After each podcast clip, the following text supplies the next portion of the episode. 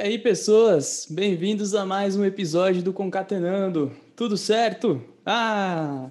Opa, hoje é sobre música, hein? Hoje é sobre música. Ah, que beleza, hein? Tinha que ter, né? Tava faltando, gente, tava faltando, como não? Hoje, mais uma vez comigo, temos aqui a Gleice. Tudo bem, Gleice? E aí, galera, tudo bem? Temos o Bruno. Tudo bem, Bruno? Estou muito bem, agradecido. E vocês, pessoinhas? Muito bem. E nossa convidada especialíssima de hoje, Isis. Tudo bem, Isis? Tudo bem. Tudo bem. Muito obrigado aí né, por aceitar o convite de participar aqui com a gente. Espero que você curta aqui a nossa nosso bate-papo. Vamos lá, gente. Vamos começar com os recadinhos, para não esquecer dos recadinhos. Pessoal, estamos aqui então numa gravação, né? Estamos gravando, estamos em live na Twitch twitch.tv barra concatenando. Quem estiver ouvindo o episódio, onde, mano, onde tiver tocando podcast, a gente tá lá, tá? Só procurar concatenando que a gente tá lá. E quem estiver ouvindo lá e quiser participar com a gente, ter um, uma interação ao vivo, todos os domingos, às 15 horas, estamos ao vivo em twitch.tv concatenando para nossa gravação, tá? Fiquem de olho também nas nossas redes. Instagram, segue o Instagram. Inclusive, vamos falar da novidade, de uma novidade muito legal. Ah, eu vou falar da novidade. Pode falar agora? Pode falar agora já? Não pode, deve. Ótimo, gosto. Concatenando está, olha só, estamos indo para o Clubhouse. Olha só, que chique, né? Que chique.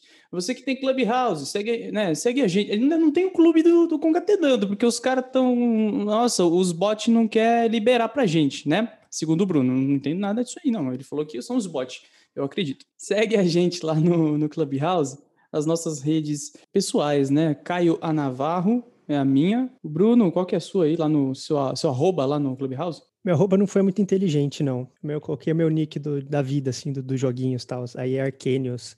É meio difícil. A-R-C-K-A-N-I-O-S.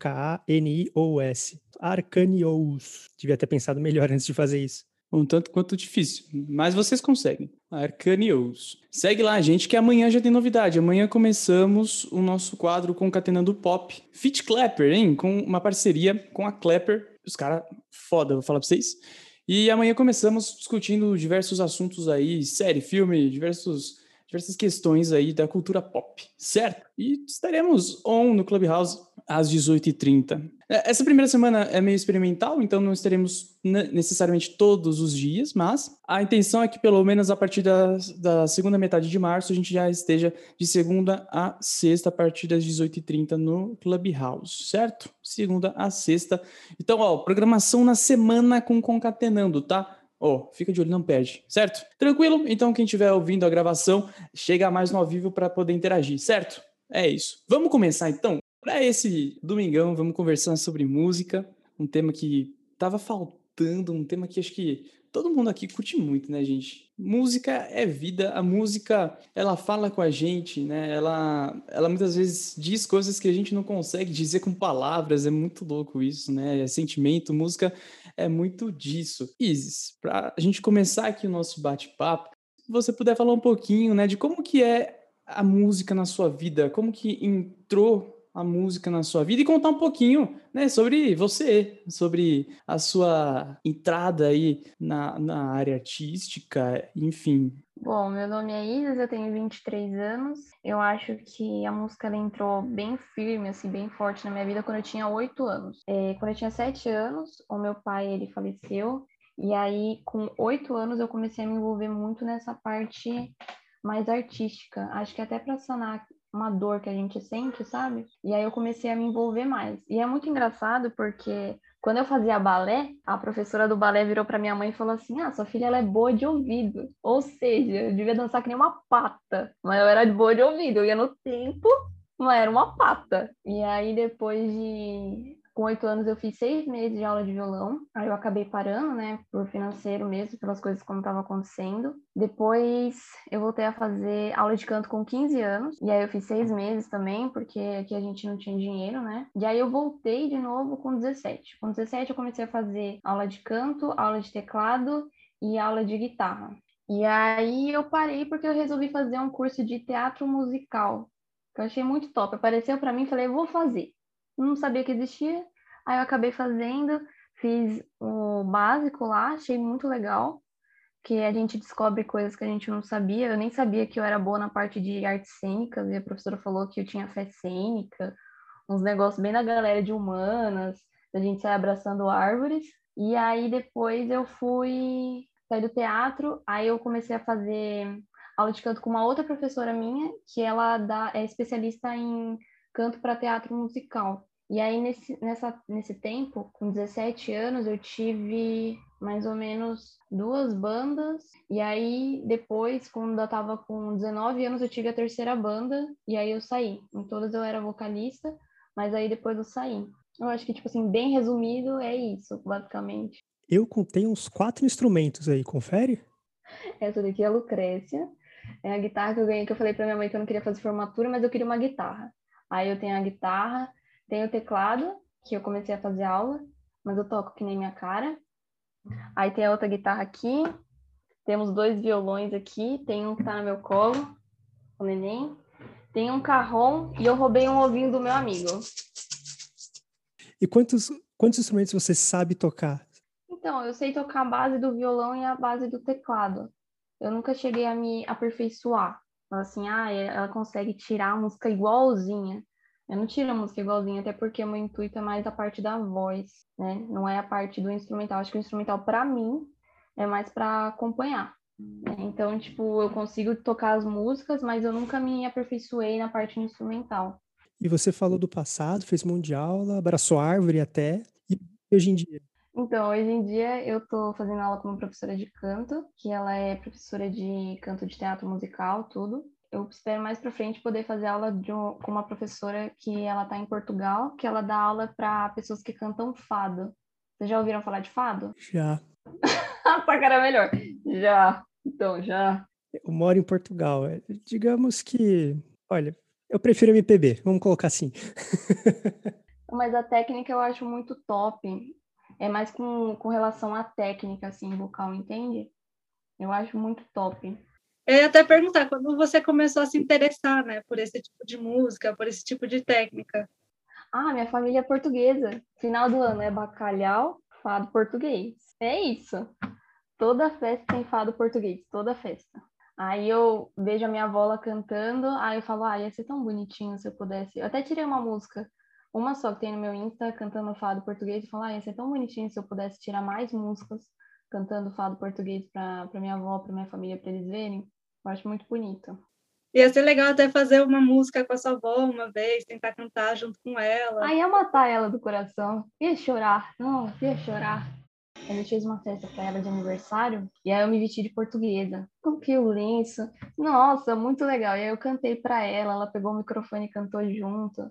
Porque quando a minha avó ela, ela era mais novinha, ela cantava e dançava. O irmão dela, ele tocava o. Ai, qual que é o nome do violão? É guitarra portuguesa, ele tocava também. E aí ela cantava e ela achava o máximo. Aí eu cantei, toquei para ela. Depois eu coloquei Mamonas Assassinas, né? Vira-vira para dar, né? Uma equilibrada na festa, mas foi muito legal. Ela, nossa, ela ficou assim, deslumbrada. Eu não entendo muito de música, Tentei tocar algumas coisinhas aí, mas nunca fui muito a fundo disso. E você disse que tem técnicas, tal, que você queria aprender a técnica da, do fado.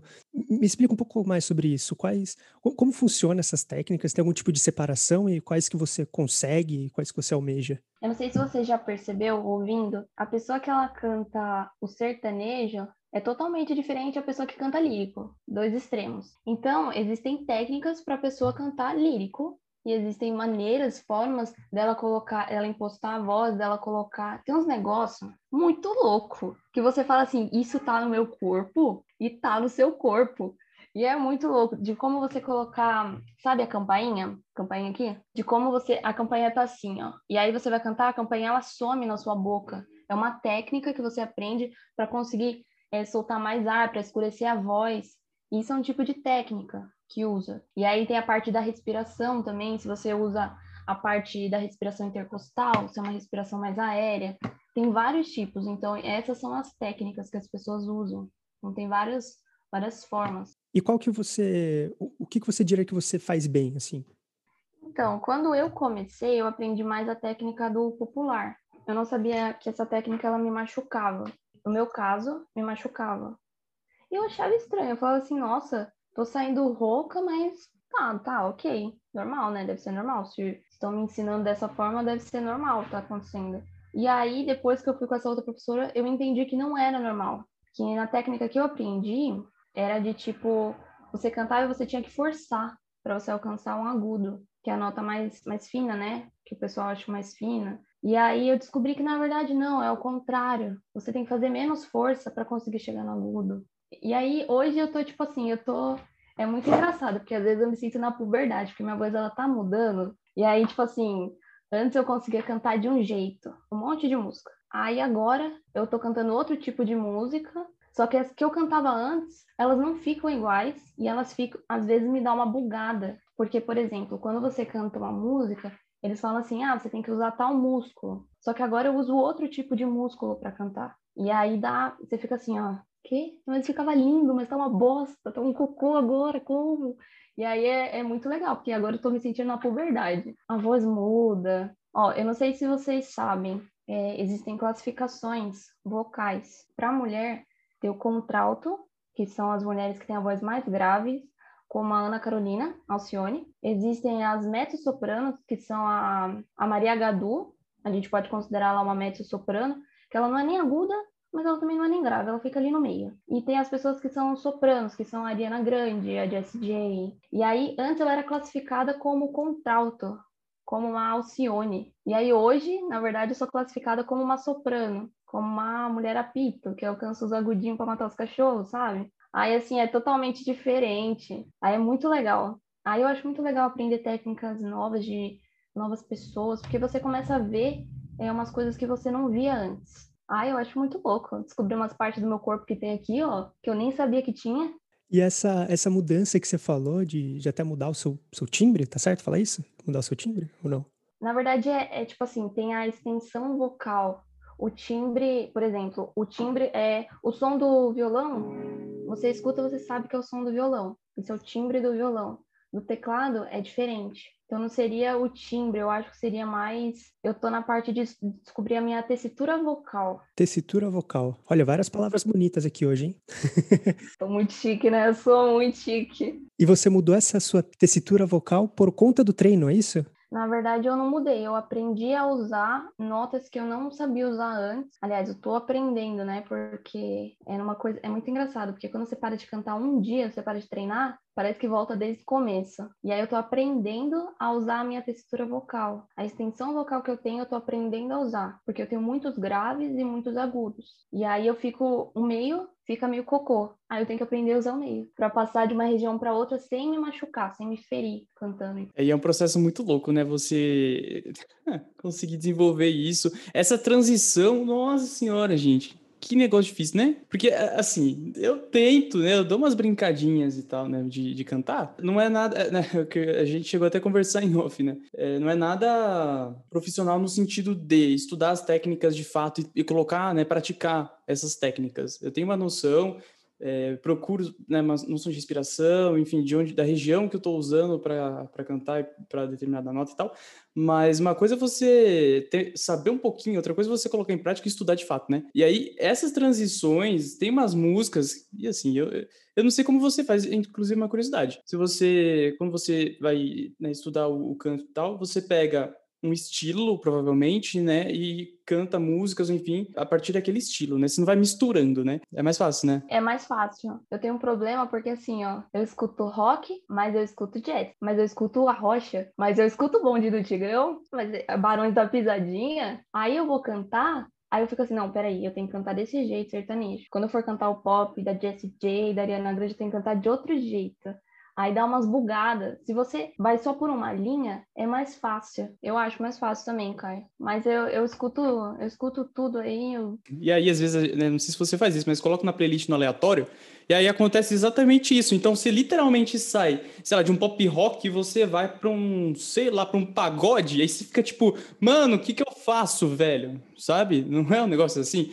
Tipo, é, muda completamente, você fala, Jesus, tô perdido, velho. Às vezes até o, processo de mudar de língua, às vezes você sai de um inglês, vai pro português e, pera, acontece com, com vocês daí também? Porque é muito louco, a gente pode pensar a respeito disso, né? Como é, o português é uma língua latina e o inglês, né, já é anglo-saxônico e tal, tem umas diferenças de fonema né? Então você eh, acaba usando músculos diferentes, né? Provavelmente. Estou aqui só supondo.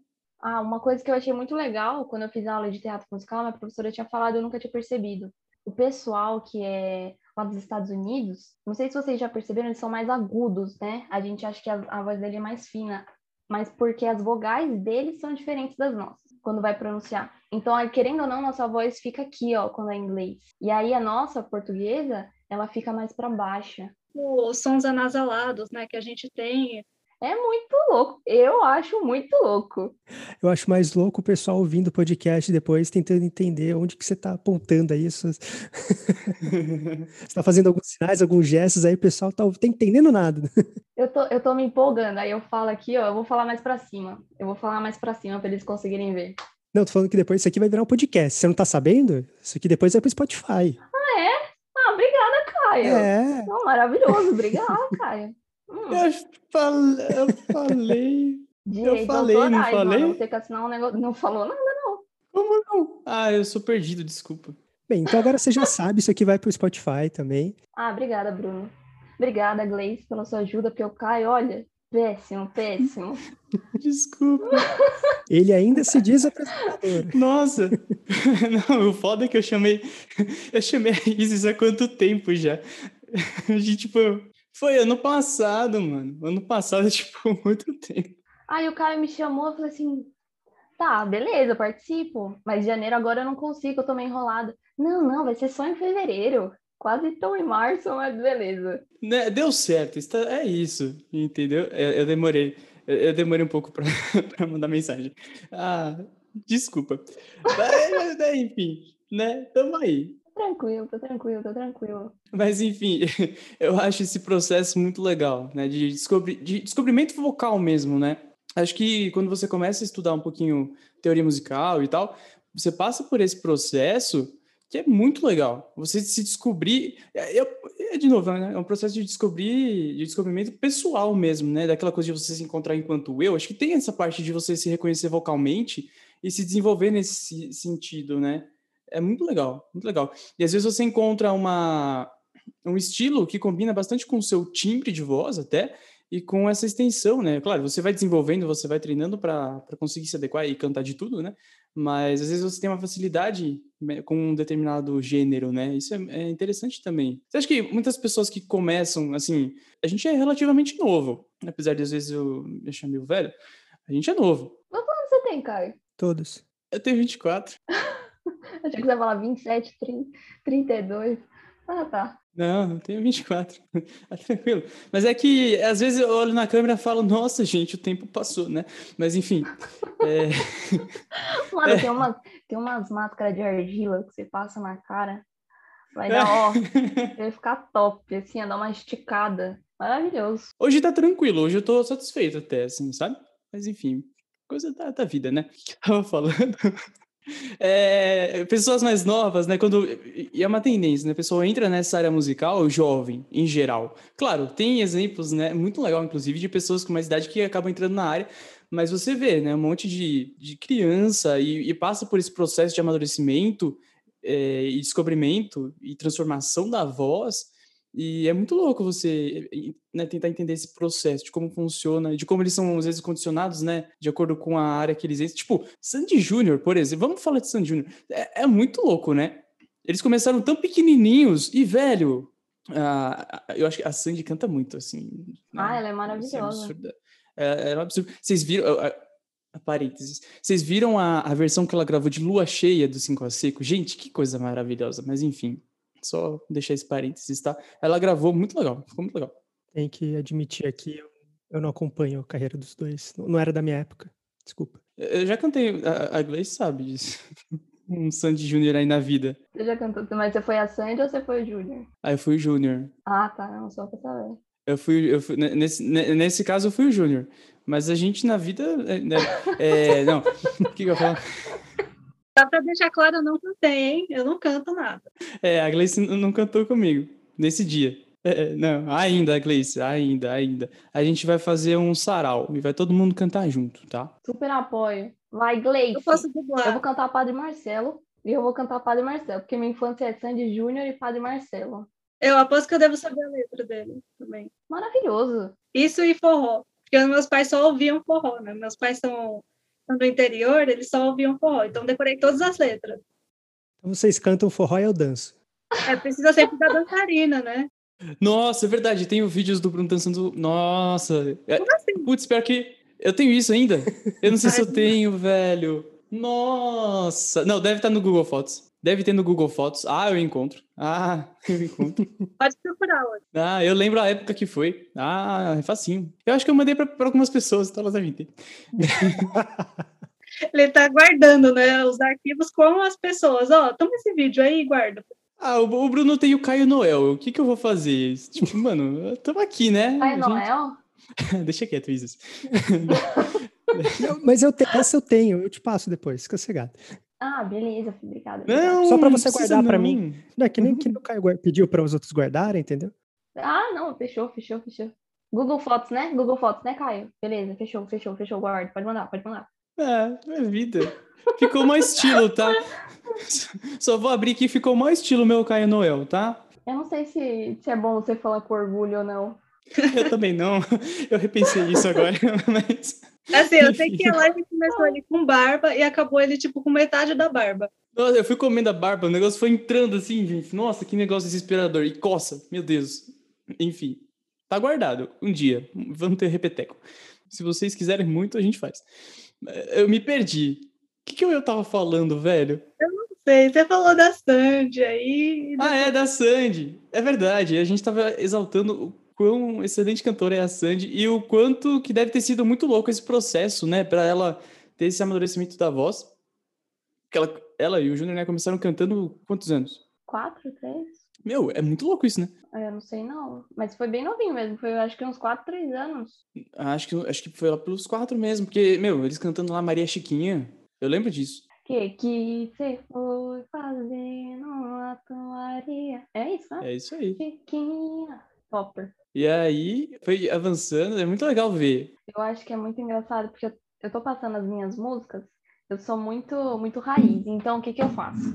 Eu escrevo as minhas músicas em um caderninho. Aí eu tô passando todas elas para um caderno só. E aí eu tava vendo o começo das músicas que eu escrevia, que eu comecei a escrever acho em 2008, não sei, mais ou menos assim, quando a gente consegue já escrever bonitinho, já comecei a escrever música. E aí eu peguei música de 2013 que eu escrevi, que eu escrevi na, no ensino médio, e aí eu fui ler, aí eu vi as que eu escrevo hoje. O jeito que eu pensava era totalmente diferente. O jeito que você se conhece naquela idade e o jeito que você se conhece hoje é totalmente diferente. E aí eu tava lendo, eu falei assim, caraca, como eu tava perdida. É, não, é, é sério, tem umas músicas que eu falo assim, nossa, eu sofria, hein? Eu sofria. E aí eu leio as que eu escrevo hoje, com, com outros pensamentos. E aí eu falo assim, nossa, que mulher maravilhosa, parabéns, arrasou. Mas adiante eu falo, nossa, que sofrência, meu Deus. Melancolia, sabe? Naquela parte de pré-adolescência, você tentando se descobrir. Fazer, mano, todo mundo tem que passar por ela. Ah, eu sou até hoje. Adoro NX0 de Ferreiro, maravilhoso. Você disse que você começou a escrever em 2008, é isso? Eu acho que foi em 2008, 2006, 2008. Você disse que você começou primeiro tocando alguns instrumentos e depois você se achou como cantora, é isso? Foi assim, ó, na verdade. Eu ganhei o violão com oito anos. Eu ficava, é assim, ó, meu pai faleceu com sete. Aí, com oito anos, eu comecei a entrar numa profundidade com música. Eu não sei se vocês acreditam, eu acredito em Deus. Sou católica, acredito em Deus.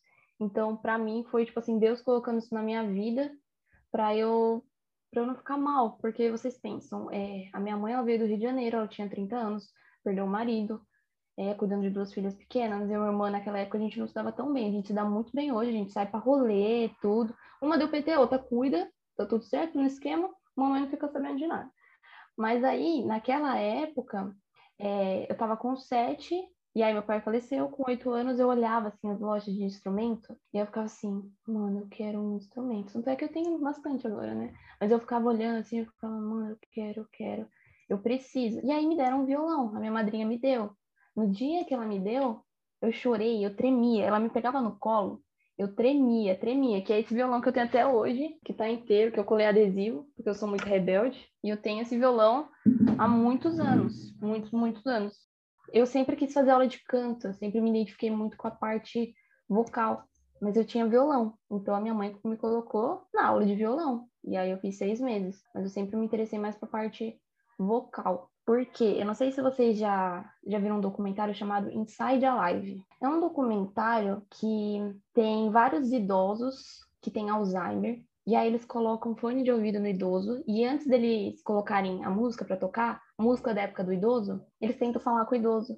E o idoso ele não responde, ele não consegue falar. Ele tá num, num estágio assim muito muito punk. E aí eles colocam a música. E aí o idoso ele começa a dançar e depois que acaba a música, ele consegue falar com você. Então a música ela tem um efeito no nosso corpo, um efeito de sonho. Eu fiz até um trabalho de monografia falando sobre musicoterapia. Ela tem um efeito de sonho. Então ela dá uma paz, ela dá uma tranquilidade. Vocês conhecem alguém que não gosta de música? Fala assim, ah, tá tocando, não vou nem aparecer. Não gosto de música, conhecem? Então, porque música dá isso. E aí, que que eu, para mim, o que que é importante? É eu sentir a música e conseguir passar para a pessoa. E a pessoa conseguir sentir aquilo. Então, para mim, isso é muito importante. Então, a parte da voz, para mim, se encaixa muito mais do que a parte instrumental. Então, eu sempre quis fazer mais o canto, não o instrumental. Acabei fazendo instrumental é importante fazer, é importante você entender o que você está fazendo, porque canto é muito abstrato. Instrumental, você vai lá, toca um dó, mano, você sabe o que, que é, você sabe tocar, você coloca um ré, você sabe tocar. Agora, o vocal, não dá para apertar e sair a nota. Não é assim, é uma coisa muito abstrata. E eu acho muito legal, eu acho muito mais interessante para mim.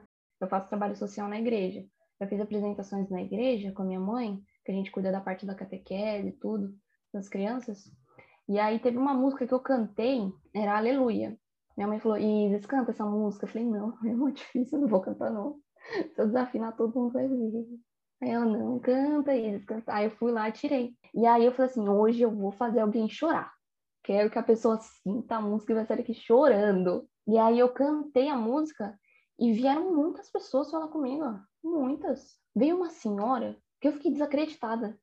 80 anos. Aí ela veio para mim e falou assim: ah, eu lembrei de quando eu fazia aula no coral, que era muito legal. Aí veio outra. Ah, porque eu tenho, eu participo de um coral, tinha uma que fazia aula, teve outra que participava. Falei assim, ah, é? ela falou assim, é, eu canto num coral. E eu acho isso muito interessante. Eu acho isso muito top. Eu, tipo assim, meu olho brilha, não tem nem o, o que falar. Eu acho que música assim, é muito importante. Tanto que um dos meus sonhos é se um dia eu ficar rica, se Deus quiser, se ele não quiser também, eu que lute, conseguir dinheiro para fazer uma ONG. E aí, nessa ONG, eu queria poder, tipo, ensinar música para as crianças, sem elas terem que pagar, porque eu sei o quão doloroso é você ter que pagar para fazer aula, para você aprender. E eu acho isso muito triste, porque, porque assim, música é uma coisa que pode te ajudar a você ver as coisas de outro jeito. E eu acho muito interessante. Acho, eu acho lindo. Eu sou fã, não consigo nem. Sou bobona com essas coisas assim. Sim, e o legal é que música, que nem você falou, é um assunto universal, né? Você pode até não gostar daquele mesmo estilo que, a, que aquela pessoa gosta, mas vocês vão ter sobre o que falar, porque em algum momento vocês vão bater ali alguma música que vocês gostam. Vocês sempre vão ter ali algum, algum ponto em comum. No pior das hipóteses, os dois gostam de alguma batida, sabe? alguma batida, nem que seja o hino de qualquer coisa. E isso é uma coisa bem interessante, que realmente a, a música une as pessoas que nem você falou na, na igreja, que tem o coral, até dá um sentido de, de pertencimento, né? Aquele, aquela galera que gosta daquele mesmo tipo de música, que trabalha para isso, por exemplo, na igreja, o canto. Então, o pessoal se une, ele faz aquilo, toca junto, as próprias bandas proporcionam isso. Isso é muito interessante. Nossa, eu acho lindo. O que acaba comigo é quando alguém vira para você e fala assim: Ah, eu já ouvi muito a seguinte frase: é, Você não pode cantar desse jeito. Aí eu falo: Por quê? No meu caso, é porque eu era mulher. Eu já ouvi falar de tipo, você não pode cantar grave porque mulher não canta grave, mulher só canta agudo. Aí eu fiquei assim, como assim? Ah, você não pode. Então aquilo meio que te dá um bloqueio. Hoje eu tô desbloqueando. Depois de fazer terapia, bonitinho, né? A gente sofrer bastante, escrever músicas tristes, a gente vai, né, desenvolvendo, assim, melhorando, mas te dá bloqueio, você não pode cantar desse jeito. Ou quando a criança ela vai e fala assim, ah, eu quero cantar em tal lugar, vai lá e fala com um adulto. Ah, eu posso cantar aqui? Ah, então, mas não dá, né? Porque a pessoa não quer ensinar a outra. Aí, nossa, isso me quebra. Eu tenho um irmãozinho de 4 anos. Aí eu falo assim, Davi, eu vou te ensinar um negócio. Aí ele olha assim pra mim, né? Não sei se vocês viram, tem um skate aqui, ó. Eu ensinei ele a andar de skate, que ele é vai ser muito swag. vai pegar várias cocotinhas. E aí eu tava ensinando ele a cantar a música do Backstreet Boys, Backstreet Boys. Eu falava assim, Davi, eu vou cantar, você vai fazer yeah, yeah, tá? Aí eu, everybody. Aí ele, yeah. Aí eu ensino ele pegando umas partezinhas. E é muito legal você ensinando a criança, porque a criança é a próxima geração. Você tem que ir ensinando. E aí, quando eu vejo esse tipo de coisa assim, nossa, acaba comigo. Eu acho muita sacanagem. Eu fico, nossa, eu fico muito puta. Já fizeram muito isso comigo. Teve uma época que eu falei assim, ah, eu quero cantar minha mãe. Vai lá, fala com eles, pergunta se você pode. Aí eles falaram assim, ah, então, não é com a gente, é com outra pessoa. Aí eu ia lá na outra pessoa, não é com a gente, é com eles. Vai ver com eles. Não, é lá com outra pessoa. Aí você fica criando uma barata tonta. Aí você desiste. E às vezes não é nem para ser profissionalmente, é para você se identificar, para você se libertar, para você, para você virar uma pessoa melhor. Nossa, essas coisas. É exatamente isso, né? Música é, é expressão, né? Música é expressão. A gente precisa trabalhar e incentivar justamente esse, né, esse ensino de música mesmo. Acho que é importante, educação musical. A gente já falou disso algumas vezes por aqui também, né? Não só de, de arte como um todo, né? A gente costuma falar, mas de, de, de música. Educação musical é muito importante, desde pequenininho, né? Para você colocar em contato com essa forma de expressão tão única, né? Que é única. E é importante, não só é, o expressar, mas também muita coisa que a música ensina, né? A, percepção, tem muitas questões cognitivas que você aprende com música, aí falando de educação, né? Mas tem muitas coisas que você aprende, né? Que você se desenvolve enquanto pessoa mesmo, né? E, e leva para a vida. É, é, isso, é muito legal essa sua ideia da ONG, é fantástico. Não, mas se eu ficar rica, se eu ficar, continuar pobre, assim, aí, aí a gente dá um jeito, né? Mas eu acho top. Eu acho que mesmo que a gente junte uma galera aí, entendeu? Para fazer um rolê desse. Vaquinha, vaquinha, aqui ó, vaquinha. É isso, junta uma galera que com certeza tem uma galera que pensa assim, que nem você, que nem a gente aqui. E, meu, o negócio rola. O importante é a gente ter movimento, né? A gente ter esse, esse start, sair do plano das ideias e colocar para funcionar o negócio e que o negócio vai para frente. A gente precisa ter esse movimento. E é legal que você tem. É muito legal. Nossa, eu já fiz uns trabalhos de musicalização infantil. E é umas coisas, tipo assim, é uma coisa besta pra gente. Tipo assim, a moça, eu tava. A moça ela tava ensinando e eu ficava anotando, só fazendo relatório. E aí a moça, ela colocava lá, galinha pintadinha. A barata... Aí a criança ficava só no ritmo. Aí quando ela parava, a criança tinha que parar. É uma coisa besta, só que, tipo assim, o Caio pode até explicar melhor, que ele estava explicando de cognitivo, não é? mexe com uma parte do cérebro diferente. Meu, é uma coisa muito besta pra gente, só que pra criança vai desenvolvendo e é muito legal. E ela aprende o ritmo, ela aprende quando ela tem que parar, ela aprende a escutar, e é muito legal. Eu acho, eu acho muito legal a musicalização infantil. Eu sou suspeito. É, felizmente tive, né, onde estudei, tive desde o primeiro aninho lá, e me interessei pelo coral e tal. Então, assim, né? Mas eu sei que não é uma realidade geral. Infelizmente, né? não, é, não é uma realidade. É que eu não concordo com algumas coisas. Por exemplo, é, eu entendo que é um profissional que a gente tem que pagar, só que, meu, é, uma coisa que pode ser tão acessível para as pessoas que para mim não. Nossa, eu já fiquei várias vezes sem dinheiro, sem poder pagar. Eu imagino outras pessoas que sonham e aí elas ficam, elas viram pessoas frustradas porque elas queriam poder fazer, mas aí não fazem, aí desistem. E aí, tipo, a música até desestressa, tá estressado no serviço, tocar um violãozinho, um ukulele, um, sei lá, qualquer coisinha ali, tá tocando, ela se acalma, sabe? E pode ser uma coisa tão acessível, só que daí você tem que pagar muito caro, porque aqui no Brasil não é, tipo assim, a primeira coisa que o pai corta vai ser a música. Ah, o filho foi mal na prova. Eu vou cortar sua aula de música. Eu já paguei muito caro por aula de música. Muito caro. Já teve mês que eu já paguei, tipo assim, eu fazia três cursos, era mais de 800 reais. Eu pegava todo o meu salário e pagava. Pode pegar. Porque eu queria me desenvolver naquilo, então eu pagava tudo. E pode ser uma coisa acessível para ajudar as pessoas, sabe? Para elas não se tornarem pessoas frustradas. Para mim, tem até uma história, entre várias aspas aqui. Na escola, eu fiz flauta doce e fiz teclado. Depois, mais futuramente, eu comecei a tocar violão. Fiz acho que uns seis meses de aula. Só que aí também eu parei porque estava fazendo pelo estado, pela, pela cidade ali, então era gratuito, legal, que tinha essa, essa possibilidade. Só que também acabou encerrando ali a, o professor não dava mais aula, não lembro exatamente o que aconteceu, mas não tinha mais aula. E eu lembro que eu perdi a vontade de tocar música, de aprender violão, de, de fazer as coisas, justamente porque eu não estava envolvido com aquilo, no sentido de para que, que eu vou tocar se não tem para quem, quem tocar? E é uma coisa que eu sinto falta hoje em dia. Hoje eu penso, caramba, podia, podia ter aprendido, sabe? As aulas em si, elas também servem como incentivo, né? Além de tudo, é um incentivo para você, é um incentivo para você fazer. Você tá ali convivendo, criando aquele seu seu mundinho, entre aspas, né? Criando ali sua sua mini comunidade, que você consegue conversar sobre aquilo que fora daquele ambiente você muito provavelmente não vai ter. Muitas vezes você é uma pessoa da família que gosta daquilo. E se não desenvolver, se você não tiver opção, se você não tiver a oportunidade, se você não tiver uma aula, aquela comunidade com quem você conversar, acaba morrendo, né? Você acaba perdendo essa oportunidade, perdendo essa habilidade que você poderia desenvolver. É bem legal, assim. Eu também fiz aula de violão. Para mim, todo mundo fez aula de violão em algum momento, né? Que seja contigo, assim. Mas parece que não é realidade. Eu fiz aula de violão de graça, até, numa fábrica de cultura, né? Que é um, é um programa do Estado, e tem alguns lugares da periferia. E aquele espaço é fantástico, assim, porque foi onde eu vi um violoncelo pela primeira vez, por exemplo. E é uma coisa que eu amo, porque é um som muito grave. E tem aula de violão, tem aula de violino, de flauta, tem tantas coisas, tantas possibilidades que você pode circular entre elas, inclusive dentro daquele espaço, né? Existem alguns momentos que você passa pela aula de flauta para ver como é e até se identificar com aquilo. Então, eu acho que existem algumas iniciativas, mas elas são tão pequenas, elas ainda são tão desconhecidas, até para mim era desconhecido, né? Eu demorei muito para descobrir que aquele espaço existia perto da minha casa, mesmo sendo uma pessoa que poderia usufruir daquele espaço sem nenhum custo.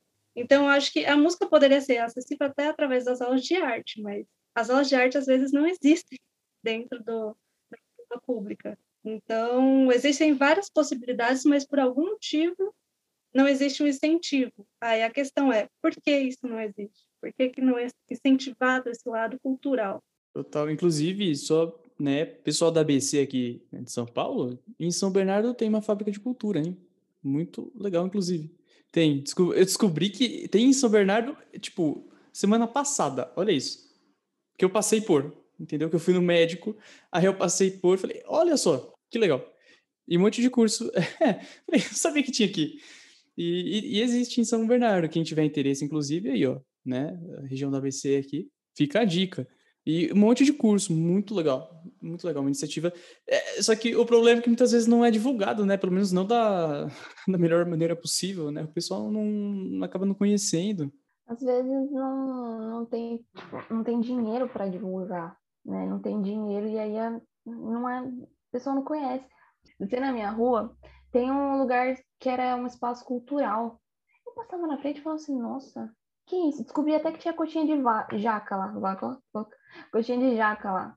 Uns negócios mó aleatórios. Descobri que tinha curso de circo, tinha curso é, de pintura, tinha um monte de curso também cultural e não é divulgado. E era tipo assim, descer na rua da minha casa. Por quê? Porque não tem financeiro para divulgar. E agora, né, tá para alugar. Mas era muito top, eu achava muito bonito. Comecei até a seguir eles no Insta. Eu vi o pessoal lá fazendo circo, eu achava muito top. Você tem vontade de fazer uns negócios assim, tipo, diferente? Ah, eu tenho maior vontade de fazer teatro, de fazer. Mano, circo eu acho muito da hora.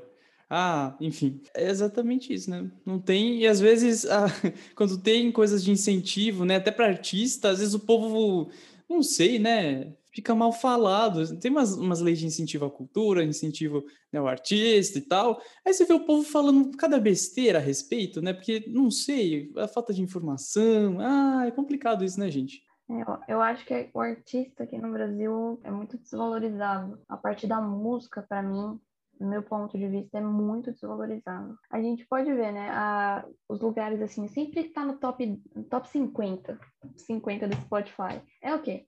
É os arrocha e os funkão. Os que mais são mais vistos. Você pegar em rádio ainda, mano, no que 90% é sertanejo só, né? Eu, eu gosto de sertanejo, eu gosto de dar uma arrochada. Eu gosto, confesso. Por exemplo, tá vindo bastante agora essa parte de MPB, tipo do Melim, Ana Vitória. Eu acho bem legalzinha também. um espaço que está criando agora. Mas se você parar para ver, existem outros ramos de música também. E para entrar nesses ramos, muito difícil. Inclusive, isso era uma pergunta, porque até onde eu vejo, é assim, você tem três gêneros, simplificando, você tem três gêneros e cada um desses, desses gêneros você tem três pessoas que fazem sucesso. O resto parece que não aparece, que não, que não existe quase, né? Como você talvez esteja mais aí, mais aí dentro, é, confere essa, essa visão de, de fora, assim, parece é, é, sorte quase. Você tem que ter contato, tem que ter alguém que te coloque na rádio ali para você fazer valer aquela sua carreira. Hum, ó, vou falar o meu ponto de vista, tá? O meu ponto de vista, tem outras pessoas que têm outro tipo de ponto de vista, mas o meu é muito difícil. Você tem que ser uma pessoa muito vista, tem que ser muito conhecida. E é mais difícil você ser conhecido, que você tem que fazer alguma coisa que mostra para os outros que você é importante. Eu tenho 1.300 seguidores no Insta, mais ou menos. Tem uma galerinha que eu nem conheço, que são musicistas que me acompanham e falam assim: nossa, isso que é aquilo maravilhoso quando eu posto um vídeo. É demais. Tem outros que vêm puxar meu saco que acham que pá, vou estourar, vou aparecer no Faustão. Então, tipo assim, eu acho que a maioria, para estourar, para virar uma pessoa famosa, a maioria que estoura é mais pessoas que têm um pouco mais de contato. Não que a pessoa não tenha trabalhado, que ela tenha vivenciado, que ela tenha tentado antes, que nem eu, por exemplo, tive três bandas, e amanhã, pá, eu estouro. E eu acho que é uma pessoa que lutou, meu, eu luto por música todos os dias. Qualquer pessoa que você conversa que é meu amigo próximo, vai falar para você, sempre lutei por música, mas é muito difícil. O estilo que eu mais gosto é o pop rock, e não é o estilo ouvido aqui no Brasil. O estilo assim que eu me identifico para cantar, para fazer as coisas, é mais esse estilo. E para eu entrar nesse ramo é, é, complicado. Como que eu vou me fazer ser notada? É difícil? Eu, eu acho muito difícil.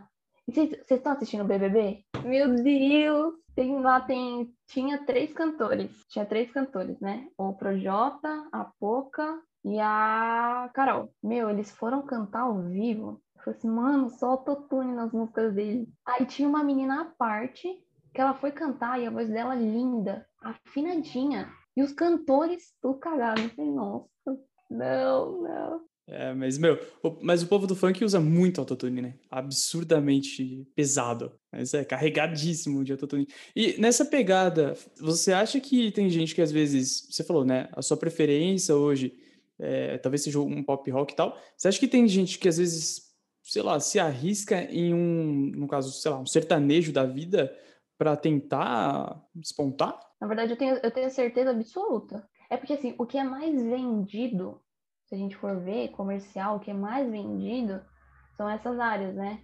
Tipo assim, o funk, o pop é vendido, é muito mais vendido. Não sei se vocês já ouviram é, o Paramore, antes eles faziam um rockzão, né? Rock emo. E aí, antes da, da vocalista ela sair da banda, eles começaram a mudar tudo para pop. Não sei se vocês ouviram, é que eu ouvi, porque me deu uma quebrada, assim, que era rockão, assim, que eu gostava bastante. E aí depois mudou, foi para pop, deu uma diferença, assim, absurda.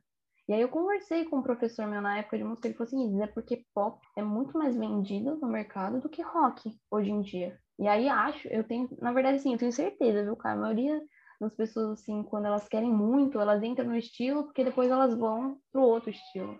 Fazem transição, né?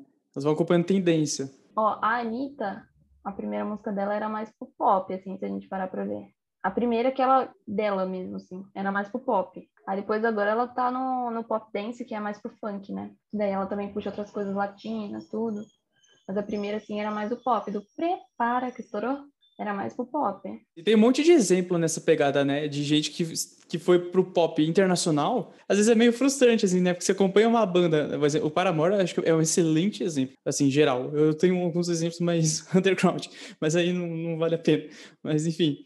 É, mas que segue essa mesma ideia, tipo, começa num, num rock mó da hora, e aí os caras falam, ah, sabe? E, e, e, é interessante, porque eles vão fazendo essa transiçãozinha aos pouquinhos. É na surdina, assim, ó. Eles vão colocando cada vez mais elementos do pop, cada vez mais. Daqui a pouco tem o DJ lá, entendeu? No palco. Quando fala sobre essas transições, lembro do Linkin Park. Linkin Park começou com aquele rock indie, né? E depois foi para tudo quanto é lado, né? Só que eu acho que foi um pouquinho diferente deles, pelo menos até onde eu vi. Tipo... Acho que foi mais de descoberta, assim, né? Exato, que foi um pouquinho diferente isso, que são poucas as pessoas que fazem isso, né? Até onde eu entendi, pelo menos, que você realmente escolher mudar por um gosto próprio, você se descobrir que nem o Linkin Park fez é muito mais raro, difícil de acontecer do que realmente você seguir a tendência, né? Geralmente é isso que acontece. É que na questão do Linkin Park também, tipo, a gente tinha dois cantores diferentes, né? A gente tinha o Mike Shinoda, que era uma que fazia mais a parte de rap e tudo mais, e a gente tinha o Chester, que era mais a parte pesada do rock.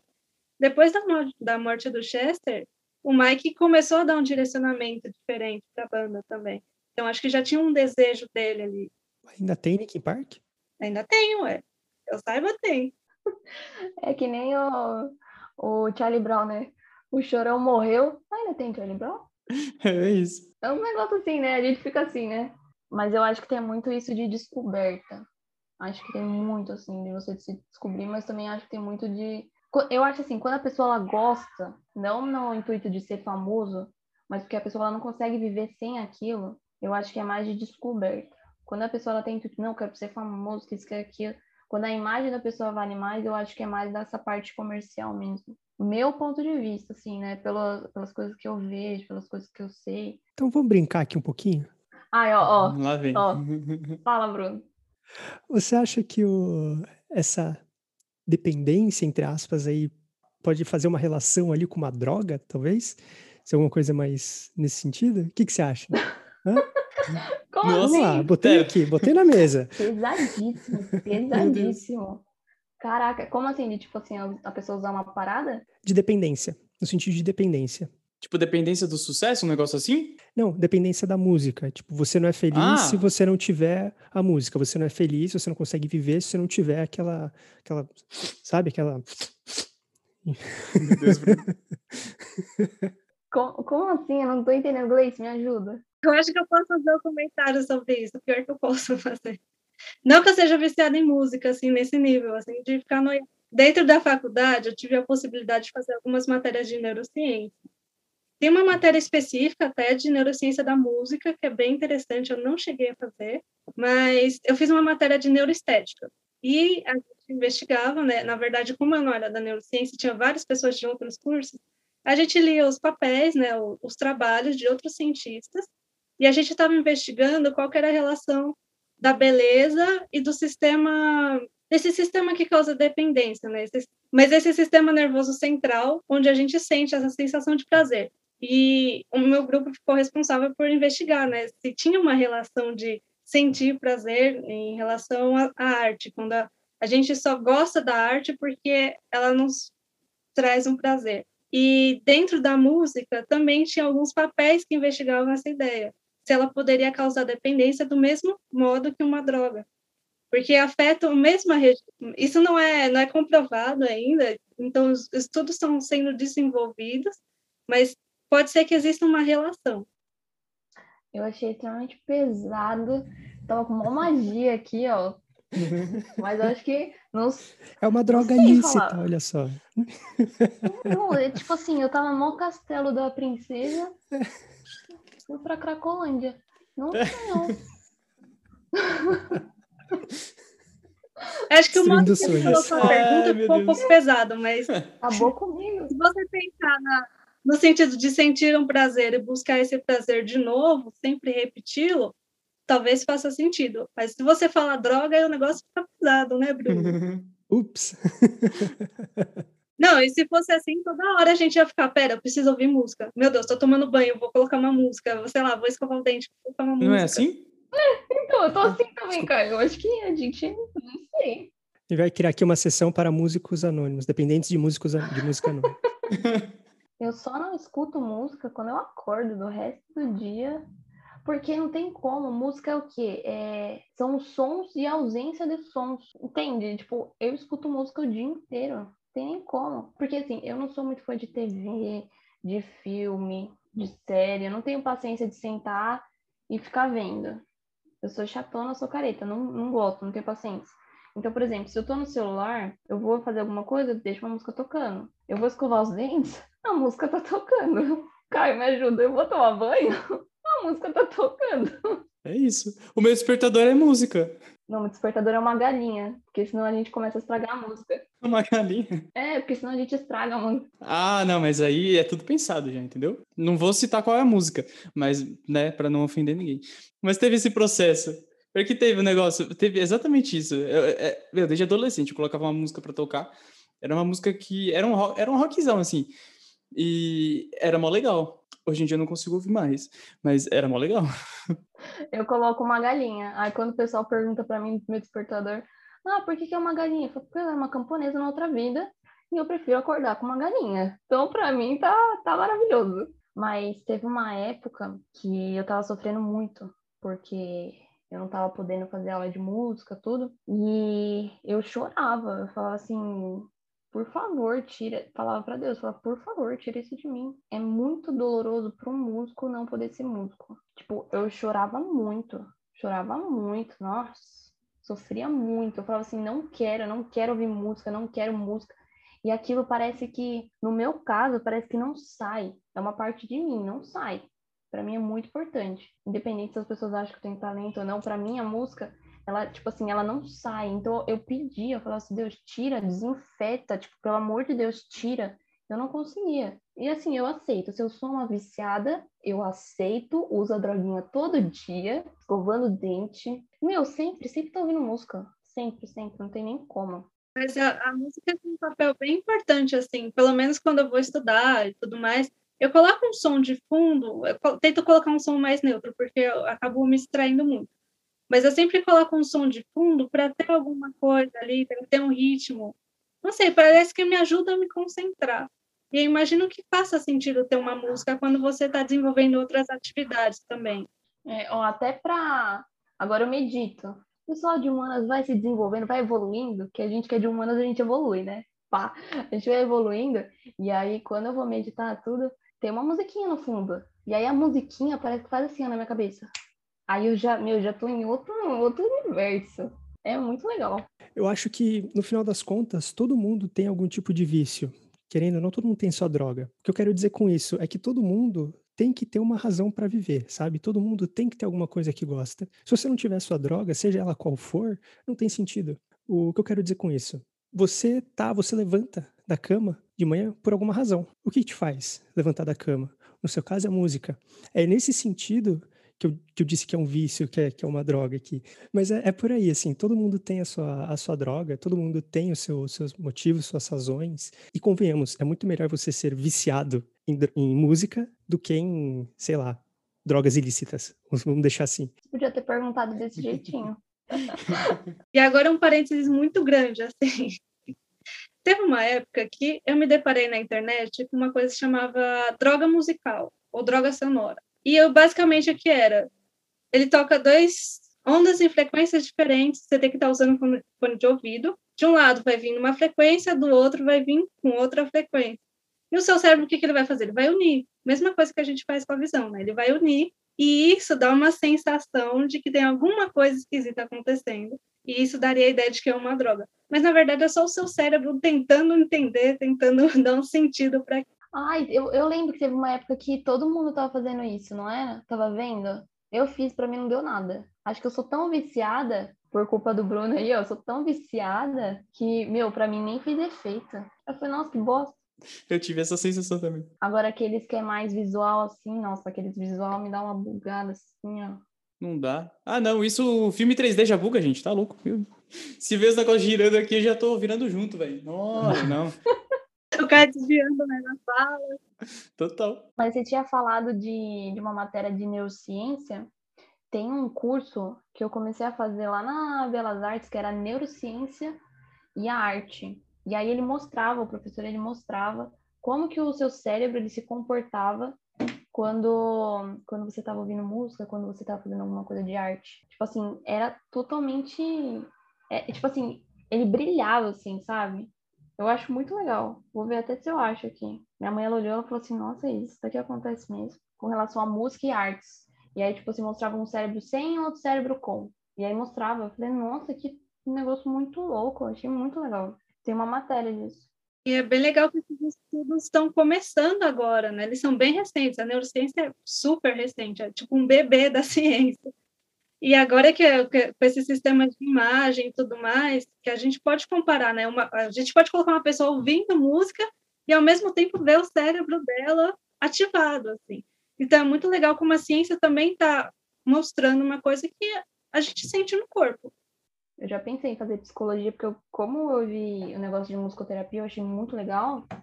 Eu falei assim, nossa, eu acho muito, muito bonito também a área de neurociência. A parte de psicologia, de entender como funciona, por que, que a pessoa faz aquilo, por que, que a outra pessoa não faz. Acho muito legal. Então já, já emenda aí e conta pra gente. O que, que você planeja para o futuro? E eu planejo ir para. Planejo viajar, ir para Portugal, estudar música lá, depois ir para Espanha, estudar música na Espanha, depois de sair por aí, estudar música por aí. E é isso, assim. Eu quero conhecer o mundo, assim, a, a, com relação é, como que a música é no mundo, entendeu? Por exemplo, eu falei que eu queria fazer aula de canto com uma professora que fala que canta fado. Nunca na minha cabeça ia me passar a ideia que um dia eu ia querer cantar fado. Ah, meu, eu sempre odiei coro. Eu falo assim, coro, nossa, sempre odiei, nunca gostei. Hoje eu falo, pô, e se eu tivesse feito coro? Ah, mas lírico, nunca pensei em fazer lírico. Assim, e se eu fizer lírico? Você conhece, você conhece, sabe tocar algum fado? Eu sabia tocar, agora eu não sei mais. Não, assim, tipo, que nem eles tocam, não sei tocar. Porque, até porque o jeito que eles tocam é muito difícil. Eu sei cantar o fado. Agora, cantar um fado, porque eu sou. Nossa, cantar um fado. Agora de resto. Fugiu, fugiu, fugiu, tá fugindo, não, não quer tocar ao vivo, já entendi. Mas a pergunta que não quer calar, você canta o fado em português de Portugal ou português brasileiro? Português de Portugal. Então tá bom. então tá bom, ótimo. Ah, bom. Você vai fazer fazer direito, né? É isso aí. Vai que eu canto daqui, o pessoal coloca um pagode, que nem eles fizeram aquela música da Rihanna. Diamond, vocês viram que colocaram um pagode? Ficou perfeito. Ficou perfeito. Esse, mano, o povo é, é muito bom, velho. Pegar músicas e, e mudar de estilo é muito bom. Meu, e uma vez que eu tava ouvindo Evanescence, aí passou um carro aqui da rua. Falei assim, nossa, que muito louco, no último volume Evanescence começou um tum, tchá, tchá, tum. Já falei, nossa, mano, acabaram com a música da Evanescence, velho. Ai, que ódio. Isso é muito bom. A capacidade de funkalização das músicas, né? Você consegue fazer funk de tudo. É, é, é absurdo isso, né? Pagode também. Descobri que pagode também, Caio. Pagode também. Dá, encaixa em tudo. Encaixa em tudo. Em tudo. Vocês já viram funk lo-fi? Nossa, gente. Ainda não, Caio. É nova. Toda hora surge, né? Novos, novos estilos, assim. É difícil acompanhar. É uma novidade aí, ó. Procura. funk lo-fi. Conhecimentos gerais, procurem. É isso aí. estou, estou entrando nessa área, inclusive, tá? Semana que vem tem um single. Mentira. Não. Funk lo-fi não me arrisco, não. Ainda não. Aliás, o lo-fi eu acho bem interessante, né? Porque não é uma coisa que tem, sei lá, muito som, sabe? É só uma coisa tipo som ambiente. Eu não sei explicar quando que o lo-fi surge. Meu, eu não sei nem o que, que é isso, não. É um funk como mais, mais calminho? Meu, é meio que uma mistura. Você tem a batida do, do funk, só que um, um BPM menor, né? Eu, eu, eu, eu, dou umas entregadas, né? Tipo, eu não escuto funk lo-fi, gente. Eu só me deparei com uma vez, ou duas, ou três, tá? Tá no Spotify, daqui, pô, mas, né? Não. Mas é tipo isso. É tipo um, uma batidinha do funk com BPM menor e, um, e elementos de lo-fi mesmo. Com essa ambiência tem gente que pegou músicas e eu acho que eles fizeram exatamente isso, na real. Eles baixaram o BPM das músicas e, e tacaram os elementos. Porque tem, acho que, Kevin Cris, entendeu? Versão lo-fi. Vamos pra gaiola, lo-fi. que mais, cara? que mais que tem? Ah, não vamos, não vamos entregar. Sabe o nome das músicas do cantor, né? Eu sabia cantar Vamos pra Gaiola. Hoje, acho que eu esqueci a letra, tá? Pra hoje, pra este instante, eu esqueci. Cara, você fala uma coisa com orgulho que não é pra você falar com orgulho. E você fala? Não, porque eu sabia cantar direitinho. É, direitinho, legal. Vamos pra gaiola. Sem autotune, sem autotune, tá? Ó, a Gleice pegou esse, esse momento. É verdade. Sem autotune. É, é, é o que eu posso falar para me defender. Eu tô, eu tô ouvindo de tudo esses, esses tempos aí, tipo, de tudo mesmo. Outro dia tava colocando Tiaguinho para tocar, seguido de Fundo de Quintal e depois Barões da Pisadinha. Depois veio Massacration, não sei porquê, mas. Sabe o que eu queria ver? Caio Noel cantando aquele. cantando o baile da gaiola. Nem fodendo. Né? Ah, vai aí, Caio. Vai aí, Caio. Vai, vai. Não, não. Um, um dia a gente. No nosso, no nosso especial, marca aí, tá?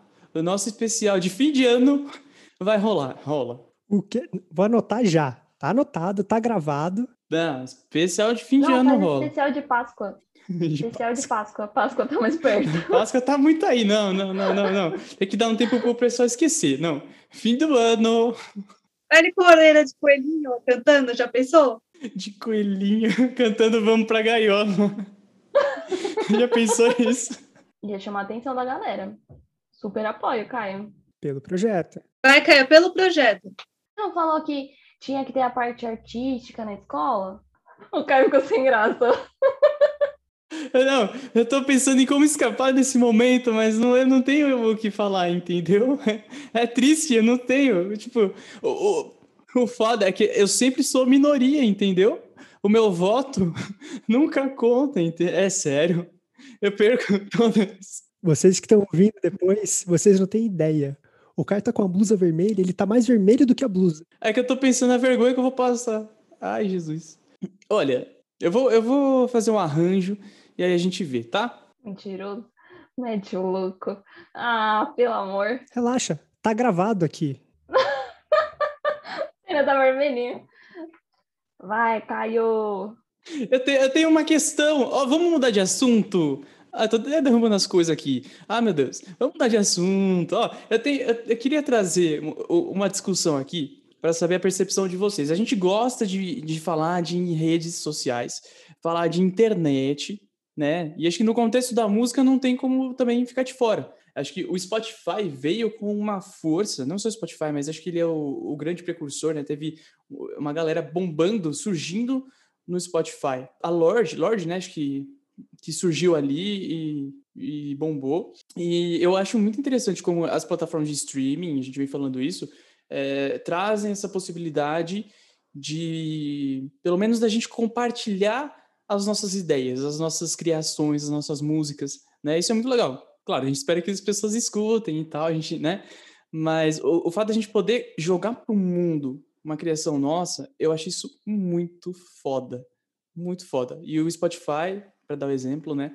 Proporciona isso. Como vocês enxergam essa possibilidade e pensando no que a gente estava falando, né? De visibilidade mesmo, como que vocês acham que essas questões de Spotify e trabalhar redes sociais tenham, acabam impa- impactando essa visibilidade do artista, do músico no Brasil hoje? Apesar de ser uma oportunidade fantástica que a gente tem agora, né? Então o espaço está mais aberto, a gente tem mais possibilidades de pessoas entrando nesses lugares, conseguindo disponibilizar a sua arte. Isso acirra a disputa, né? Então são várias pessoas ao mesmo tempo fazendo a mesma coisa. Aí a questão que surge é como que você se destaca, né? E na internet, o principal meio de se destacar é viralizando. Então, alguém, sei lá, um famoso viu a sua música e gostou e divulga, por exemplo. Ou, sei lá, você canta, você faz um cover muito legal de uma música que está super em alta. Então, essas maneiras de destaque são próprias da internet. E eu acho isso bem interessante, porque a maneira, o músico vai ter que se adaptar essa nova rede, né? Essa nova maneira de fazer. É bom, mas é ruim. Como tudo nessa vida. Querendo ou não, tudo tem. Sempre tem uma barreira para você começar alguma coisa, para você entrar em algum ramo, seja ele qual for. E hoje em dia você, por essa facilidade, acredito eu que a barreira. Apesar de ser mais acessível para todo mundo, pelo fato de ser mais acessível, os desafios que você tem que passar também são maiores. Então não adianta só você, você só postar lá a tua música, você tem que postar uma boa música. E não basta só isso também, você tem que ter contato, você tem que saber divulgar isso. Quem, quiçá ter sorte para alguém maior que você divulgar a tua música, né? Então tem, tem prós e contras, como tudo nessa vida. Eu acho super interessante, porque eu uso muito o Instagram. Quando eu tô passando lá os stories, aparece sempre é, alguma banda. E aí eu clico e aí vai direto pro Spotify. Aí eu já escuto algumas músicas. Se eu gostei, eu vou lá do coraçãozinho, se não, eu acho uma plataforma maravilhosa. Eu acho que antes era muito pior, porque antes a gente também tinha que baixar no Ares, era no Ares, né? Eu baixava no Ares. Baixava no celular, que isso, que aquilo. Hoje eu acho que é muito mais fácil. Só que aquele negócio, existem muito, muitos mais, muitos artistas agora, porque tá muito mais fácil. Então é muito mais fácil na parte de divulgação, né? Entre aspas, assim, para você tentar se mostrar. Só que aquele negócio, para sobressair também, acho que é mais difícil. Mas eu acho o Spotify, assim, acho muito bom. Quem inventou o aplicativo, eu achei muito bom. Tem o Spotify, tem o Deezer, né? É, tem Deezer, tem o. Tem o iTunes, né? O povo usava iTunes. Uma galera usava iTunes antes do Spotify. Acho que eles perderam um pouquinho, né? Eles tiveram que se, atualizar, porque antes você comprava música no iTunes, agora já, né? Já tem um tempinho já. Já tem assinatura a lá Spotify. Todo mundo acompanhando a tendência. Eu acho que o, o Spotify, ele é muito legal. Ele é muito legal. O fato de você conseguir hoje, né? Você tem distribuidoras é, digitais, em que você não precisa estar tá vinculado com gravadora, com uma porrada de coisas. Você consegue produzir sua música em casa, isso é fantástico. É, você consegue fazer um home studio, claro.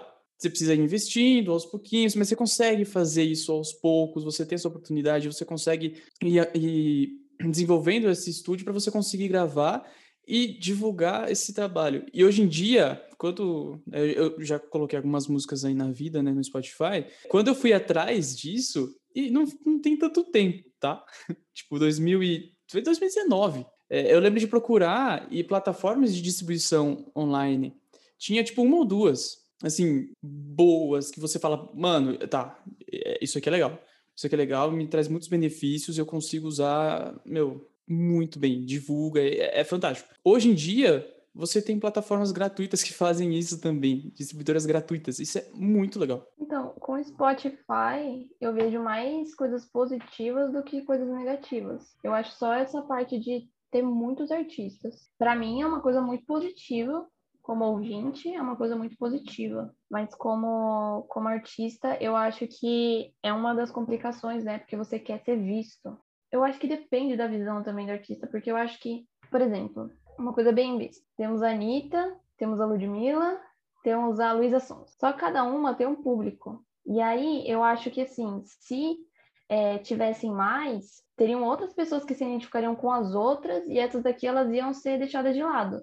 Isso é um ponto de vista. O outro ponto de vista seria de tipo ter vários artistas e a gente conseguir se achar mais, falar assim, ah, esse daqui eu gosto dessa música, mas esse daqui eu gosto mais da outra música, mas esse daqui, tipo assim, ampliar é, a parte musical mesmo. Mas eu acho que também depende do ponto de vista do artista, né? De tipo, tem que entrar mais artista no mercado, ou não, não tem que entrar mais artista no mercado, porque se entrar artista no mercado, eu vou parar de ser vista, ou eu posso fazer parceria com outra pessoa para ela também ser vista, e aí eu também pego o público da outra pessoa. Eu acho que é mais isso, mas eu vejo muitos, muitos pontos positivos do Spotify. Exatamente, exatamente. Acho que o caminho hoje, se a gente puder falar dessa forma, eu já ouvi alguns produtores, já ouvi gente que faz justamente o caminho é, de tipo um agenciamento mesmo, né? De, de pegar o artista e divulgar e levar para rádio e fazer esse processo. É, é basicamente esse: é você ter um portfólio, né? Você poder colocar essa música no Spotify, então, para ter o que mostrar para esse pessoal de uma rádio. Claro que você não vai necessariamente já levar a sua música para, sei lá, uma, uma rádio gigante, que não sei, fala uma rádio aí, gente, uma Alfa FM 89, não sei. Na Alfa FM, os caras tocam a mesma música há 20 anos, é muito bom. É, mentira! Eles estão colocando uma nova MPB, inclusive. Minha mãe adora. Paga nós agencia nós também. Quem quiser aí, quem quiser colocar nossa música lá também fica à vontade, tá? A gente tá aceitando. É, não necessariamente vai para essas grandes rádios, né? Você tem rádios menores que às vezes tocam, e, e, o povo às vezes pega só. É muito louco, eu tava escutando o pessoal conversar sobre isso. Às vezes pegam músicas das pessoas no Spotify de artistas menores e, e colocam assim para tocar em rádios, né? Nichadas às vezes, dependendo do gênero, e você nem sabe, o que é muito louco, né? Eu vou pegar esse gancho aí e perguntar para vocês, então, o que vocês acham sobre o copyright das músicas e o, o que seria o fair use, né? Onde que coloca a linha? Vocês acham que tem que ter fair use? Não tem que ter fair use? E como, como que é essa relação para vocês, produtores de conteúdo, produtores musicais? Vocês, Caio, e Caio. Eu fiquei na dúvida. Meu, é, é aquilo, né? Pro artista é ruim, mas para quem tá ouvindo, não é. Eu tenho alguns pontos. Primeiro, a indústria musical é super conservadora, ainda hoje. Tá? Assim como a, a, a de cinema. Enfim, é, extremamente. Eles não enxergam você usar esse conteúdo enquanto uma propaganda de repente, sabe? Por exemplo, a Twitch, né, que é uma plataforma que a gente está aqui, é uma plataforma que está bombada, assim, né, com, nesse contexto de pandemia, cresceu muito o uso. E o povo usava, tocava música, e agora tem esse rolê de que você não pode usar nada, nada, nada, nada, né? nenhuma música. Só que às vezes o cara tá ouvindo a música, né? a gente tá colocando aqui músicas que tenham é, copyright free, né? O, o cara que criou essa música, ele deixou liberado para todo mundo usar, né? o que a gente tá tocando aqui no fundinho que vocês estão ouvindo aí na live, é, tem copyright free. O cara falou, ó, pode usar. Mas muitas vezes, e, e é o que acontece, vocês estão ouvindo, é uma propaganda. Então, mas é que o artista ele perde, ele perde na parte de. É como se fosse o salário dele. Então, tipo assim, pro artista é complicado. Então, tipo assim, eu entendo que tenha, e eu acho que algumas músicas, querendo ou não, quando não é para divulgação, tem que ser cortadas. Outras que forem para divulgação. É que existem casos e casos, né? Não, não tem como. Mas é, pro artista é muito ruim, porque é, é o salário dele. Não tem como.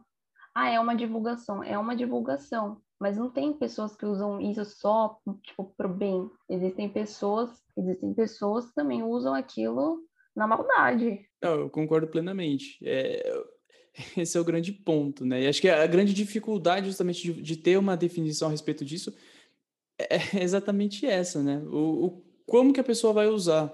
É, você precisa ter os copyrights, né? Você tem direito na sua música, né? O Spotify, por exemplo, ele te paga um, um pouquinho assim por cada acesso. Então tem gente que às vezes deixa a música. E aí vai muito do artista, vai muito do negócio, vai muito da, eh, da concepção mas tem gente que deixa copyright free e para deixar as pessoas usarem, escutarem, porque uh, os cliques vão gerar uma renda legal.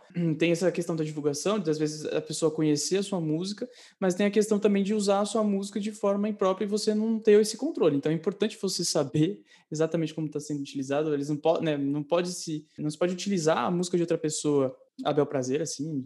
Porque também tem aquele negócio da plágio, né? Tem também com, com relação a plágio Imagina, a pessoa tá lá. Eu, eu escrevo música, para mim ia ser, tipo assim, bem frustrante, né? Você vai, escreve música, você vai, desenvolve todo um arranjo, um negócio, toda a música, aí vou lá e tive plágio. E aí da pessoa ter sucesso o meu não. E as pessoas usarem, né, em, em produções, às vezes sem. Ah, isso é, é muito particular. Você precisa. Eu não sei exatamente o que dizer, Bruno. É, é uma questão que a indústria não sabe o que dizer, efetivamente. Por isso que tem essas restrições, sabe? Porque é uma coisa complicada. E quanto a pedaços da música, não ela como um todo? Eu acho que vai na mesma, na mesma coisa. Porque pode ter plágio, letra, arranjo, tem site, gente, tem site que mostra exatamente essas questões. Porque às vezes as pessoas pegam pequenas parcelas, às vezes é uma linha da melodia, entendeu? Uma linha de, da melodia e usam. E, e, tem site que mostra exatamente isso. Quais músicas as pessoas, sei lá, Beatles. Pega uma música dos Beatles. Fala uma música aí dos Beatles, gente, sei lá. Então, uma música, sei lá, Yesterday, Yesterday, sei lá. Ou Twist and Shout, vai, Twist and Shout. Acho que o povo deve ter usado bastante. Tem umas, tem umas linhas legais. Tem uma galera que pega um pedacinho da música e usa esse pedacinho para fazer, para integrar na sua melodia, entendeu?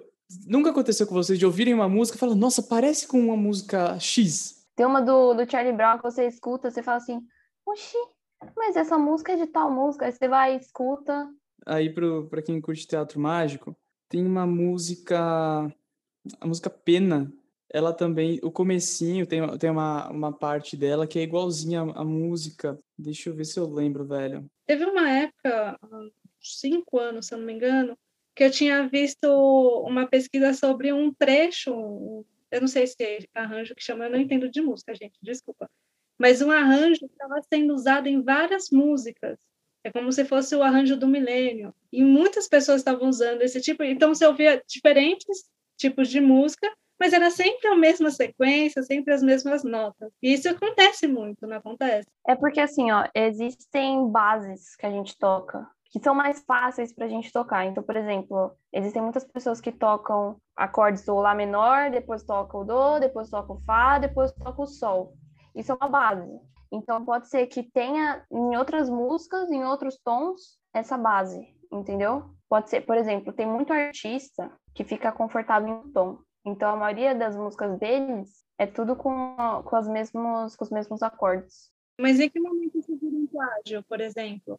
É que depende da parte da, dos arranjos também que tem a música. Tem a base, né? Mas também tem os arranjos, tem a parte vocal, tem o fundo, do, tipo assim, tem muita coisa, tem muita coisa envolvida. Não é só é, essa parte da música, entendeu? Porque isso são, são partes mesmo, assim, são é, tipo padrões para você tocar. Existem padrõezinhos, então às vezes se repetem mesmo, é normal. Mas aí tem outras variações que tem dentro da música, entendeu? Eu entendi o que você falou. É, existem plágios em cima, sim, só que existem quadradinhos que a gente toca mesmo, que são quatro notas. Aqui, aqui no Brasil a gente usa mais quatro notas, né? Que são mais, tipo assim, tem em várias músicas. É, até porque não dá pra falar, gente, não vamos usar essa nota aqui porque vai dar plágio, tipo, não dá pra... É só minha nota, né? Não, é. A Julia B, se você pegar as músicas dela, tem, tipo assim, as que eu peguei, peguei umas três dela. É basicamente a mesma coisa, os mesmos acordes, só tá mudando o tom. E aí o jeito que ela tá cantando tá diferente. Só a referência lá da música, é a música Crash Into Me, da Dave Matthews Band, vocês ouvirem, procurem depois e escutem o Teatro Mágico, escutem, se não me engano, é Pena. Assim, é evidente. Mas uma pergunta.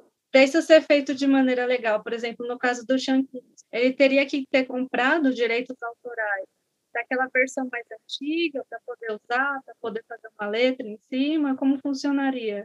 Eu acho que é isso mesmo, acho que tem que comprar em cima. Tem que pedir autorização, né? Por exemplo, você não precisa nem comprar às vezes, só pedir autorização, né? Mas aí às vezes a pessoa fala, não, você vai pagar 10 mil, você vai me dar. Aí você pode usar, depende. Não, tem caso bizarro. Quem que é? É o Paul McCartney que não pode cantar algumas músicas dos Beatles porque a família do Michael Jackson comprou os direitos da música? Tem um rolê desse, velho. Ele compôs a, a, música, entendeu? Ele compôs a música, ele não pode tocar a música que ele compôs. Mas eu acho que é mais disso mesmo, viu, Gleice? De tipo assim, você vai lá e conversa, a pessoa ela fala assim, ó, oh, você tem que pagar ou não, não precisa pagar. A gente faz um acordo, eu ganho em cima do que você compôs, tem várias coisinhas. É, eu acho que a maioria é você ganha em cima.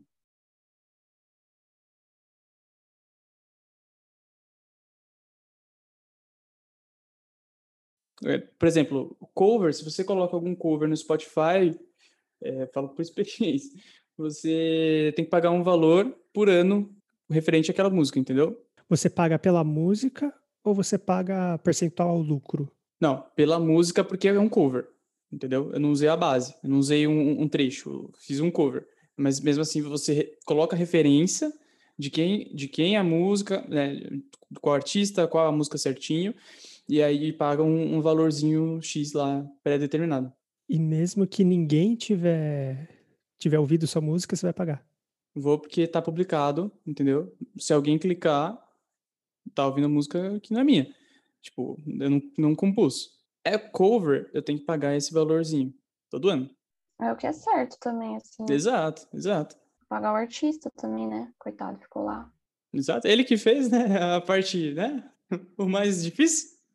A gente, a gente brinca. Mas, mas é legal, né? Ter essa, essa possibilidade de você usar a música e, enfim, criar a partir disso, né? Tem um monte de remix também que o povo faz, que é muito legal, mas segue a mesma, a mesma pegada.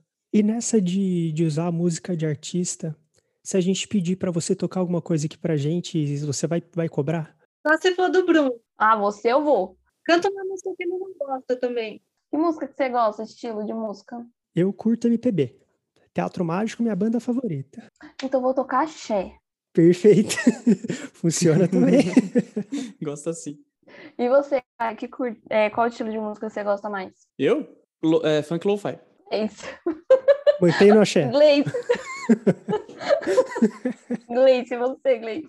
Eu sempre acho mais fácil falar o que eu não gosto, assim. Tipo, eu não gosto de música eletrônica. Aqui eu não tenho essa habilidade, não. Relaxa. É, tu vai baixar um DJ, aí você vai começar a fazer um remix. Eu posso tocar uma música que eu fiz? Claro. Por favor. Eu vou, to eu vou tocar a música que eu fiz pro meu ex, mas ela é muito boa, ela é muito boa. Ele não sabe, ele não sabe, mas é muito boa. Você sabe que isso aqui vai pro podcast, né? Você tem certeza? Isso vai ficar gravado, você tem certeza? é, inclusive, você autoriza de colocar essa parte no podcast? Pra mim tá tranquilo. Aí tá na mão do Bruno, né? Não, ela já, ela já liberou agora. Por mim, já terminei, tá tudo resolvido, tá tudo certo. Não dá nada.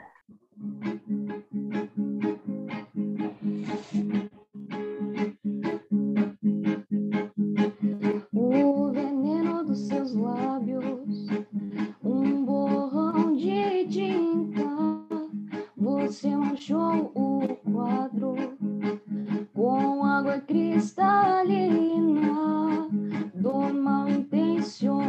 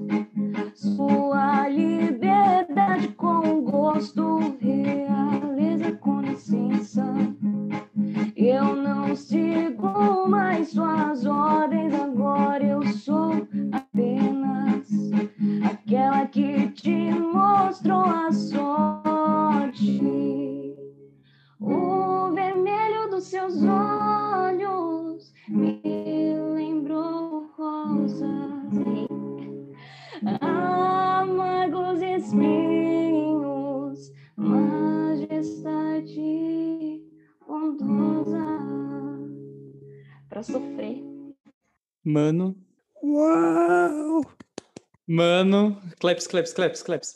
Eu já te falei, né? Você canta absurdamente muito. Ah, obrigada. Olha, eu me segurei muito, hein? Me segurei muito aqui, o meu pezinho tava se mexendo. Vocês estão pra ver? Se fosse axé, se fosse axé, Gleice. Sinta-se livre. Eu só não sei se a gente vai poder colocar por causa dos direitos, mas se quiser tocar mais uma, à vontade. Mas no axé. Não, pode, pode colocar, pode colocar. Axé, não, axé não dá não. Então você mentiu pra gente. Ó, Te zoando, né? Eu entendi que dá pra zoar você. Você é o ponto pra zoar. Olha. Bruno, tá vendo, Caio? Glória! Caio, obrigado, senhor. Obrigado, senhor. Nossa! Nossa! É um milagre. É, não tem problema, né? Porque assim, eu- vocês me zoam agora e eu zoo depois na edição. Tipo, acho, acho justo, né? Ele vai colocar um monstro na minha cara. Mas era aquilo que a gente tava conversando. É muito engraçado. Que, tipo assim, eu terminei faz, faz mais de cinco anos. E aí eu fiquei com uma raiva, porque aconteceram várias coisas quando a gente terminou, né? Aí eu escrevi. Se vocês pararem pra ver, o veneno dos seus lábios. Coitado do menino. Acabei com ele.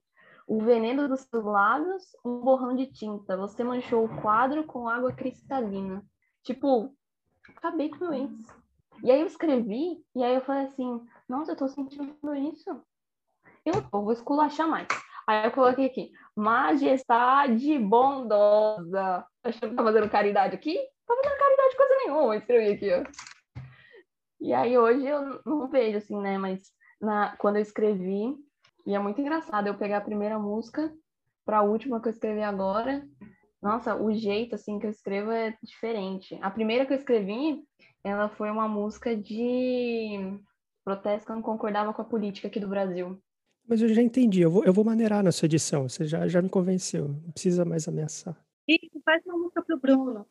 Obrigada, Bruno. Obrigada, obrigada. Bruno, eu sinto que você está, né? é, é, eu estou sentindo certo? Talvez. Entendi. Eu acho que é hora da emoção, Caio. É, é que chega um determina- determinado momento, o Bruno começa a me mandar mensagem. Mentira, mas daqui a pouco ele começa mesmo a me mandar mensagem, porque ele olha o, o, o uptime da live, ele fala: Meu bruto, meu bruto, meu bruto. Ele não quer passar a semana inteira cortando. Eu acho mais do que justo. Vocês não têm dó de editor, né? Vocês não têm dó do editor. Eu não tenho, não. ah, o, o, triste é que ele vai pegando as manhas, então às vezes eu começo a enrolar, ele só corta. Tipo agora que eu tô fazendo, entendeu? Só para enrolar. Ele fala, ah, foda-se, ele só corta tudo, entendeu? Ele já sabe, é triste. Vamos então encaminhar pro final. Então, ó, fica a dica aqui. Vira e mexe, a gente coloca stories, né? Essa semana uh, a gente colocou lá, a Gleice colocou um story para mandar pergunta para Isis. Então, fiquem atentos ao Instagram, segue lá, inclusive, no arroba concatenando underline oficial, para não perder essas interações. É a oportunidade, caso você não consiga, né, aos domingos às 15 horas na twitch.tv barra concatenando acompanhar o nosso ao vivo, você consegue mandar pergunta né, para a live seguinte lá pá, pelo Instagram. Então fica de olho que você consegue mandar uma pergunta e participar também da nossa live, mesmo que não ao vivo, mas mandar uma perguntinha para os nossos convidados, certo? Segue lá que sempre tem então um post com anúncio de live, Sempre que sai o podcast, tem lá o anúncio também, vários stories. A gente quer conversar com vocês. Então, conversem com a gente. Menino carente, né? Fala comigo, por favor. Não, esses dias eu tava carente. O que, que eu fiz? Foi acho que na segunda ou terça. Segunda ou terça? Ah, eu tava carente. Eu falei, gente, eu, eu quero conversar. Aí eu liguei na Vivo. Ah, foi muito legal. Ah, mano, você fala umas coisas com orgulho, eu já falei, não fala, cara. Eu liguei na Vivo. Foi muito legal. Fiquei duas horas conversando com o povo da Vivo. Ah, foi muito legal, velho. E você pegou o plano da Vivo ou não? Nem fez nada. Eu só queria conversar mesmo. Só enrolou os caras. Não, eu só queria conversar mesmo. Só liguei. Não, mentira. Tinder, Caio. Tinder. Tinder. Não, eu tava, eu tava precisando de uns negócios de internet lá, dar umas arrumadas, pá, né? Aí demorou umas duas horas. Mas deu tudo certo. O importante é que tá funcionando, né? Fiquei dois dias sem internet, fiquei, mas tá funcionando agora. Aproveitei, já liguei pro técnico. Ah, falei, mano, vamos trocar ideia. A moça falou assim: Não, peraí que eu vou dar uma ligadinha pro técnico, eu caio. Não, passa o telefone. Deixa que eu ligo. Exato. Passa o zap, passa o WhatsApp aí que eu mando mensagem, eu troco ideia. Não, vamos aí. Enfim, outro, outro recado importante. Amanhã tem concatenando no Clubhouse. Então, quem tem Clubhouse aí, procura nós lá, porque os caras não lançaram um site, não tem link pra gente jogar pra vocês, entendeu? É meio triste, mas tá, tá caminhando, tá? Mas amanhã procura a gente lá. A gente tem evento marcado, hein, pra amanhã, dentro do Clubhouse. Qual é o nome do, do evento? Concatenando Pop, uma parceria com a Clapper, tá? Quem não conhece o Clapper. Fala aí, Bruno, você que tem, tem um, um contato direto com os caras, né? Assim, proximidade já de de anos de, de convivência e de relacionamento sério, você consegue falar com mais propriedade. Eu tô namorando e não sabia? É isso? Não, não, sério, porque, porque não, é, não é líquido, entendeu? Ah, entendi, entendi. Ok. O pessoal da Clapper, uh, ele falou porque eu estudei com, com, o pessoal de lá também muito tempo atrás, a gente se conhece faz bastante tempo. O pessoal da Clapper é especializado em cinema, shows e, e companhia, toda essa parte cinematográfica, audiovisual. Mas é, esse pessoal ali, eles têm um site, clapper.com.br. Acho que vocês conhecem o Omelete. Clapper, melhor que Omelete. É isso. É isso. Vamos levantar a hashtag muito maior. Então fiquem de olho. A partir das 18h30, segue a gente lá. Se vocês procurarem concatenando na busquinha lá, nesse horário vocês vão encontrar. Entrar, vai estar nas salinhas lá, tá? Concatenando vai estar. É o Concatenando Pop a gente vai discutir então essas questões aí da cultura pop. E novidades, teremos mais quadros. Fiquem de olho lá, quem tiver o Clubhouse, quem tiver acesso. Não, e inclusive, eu estava pensando aqui agora, eu acho que não teve nenhuma transmissão que a gente fez, nem o podcast, que a gente não tinha novidades em breve, né? Mas o ponto é que a gente sempre tem real, não é nem tipo falar que é, sabe, pra, pra, só para falar. É real, a gente sempre tem novidades. Isso que é legal. Mas é sério, teremos novidades em breve, tá? Muitas novidades. Então, segue a gente em tudo que é canto aí, que para não perder e ficar a par da situação, certo? Muito bem. Queria então agradecer. Isis, muito obrigado pela, pela nossa conversa.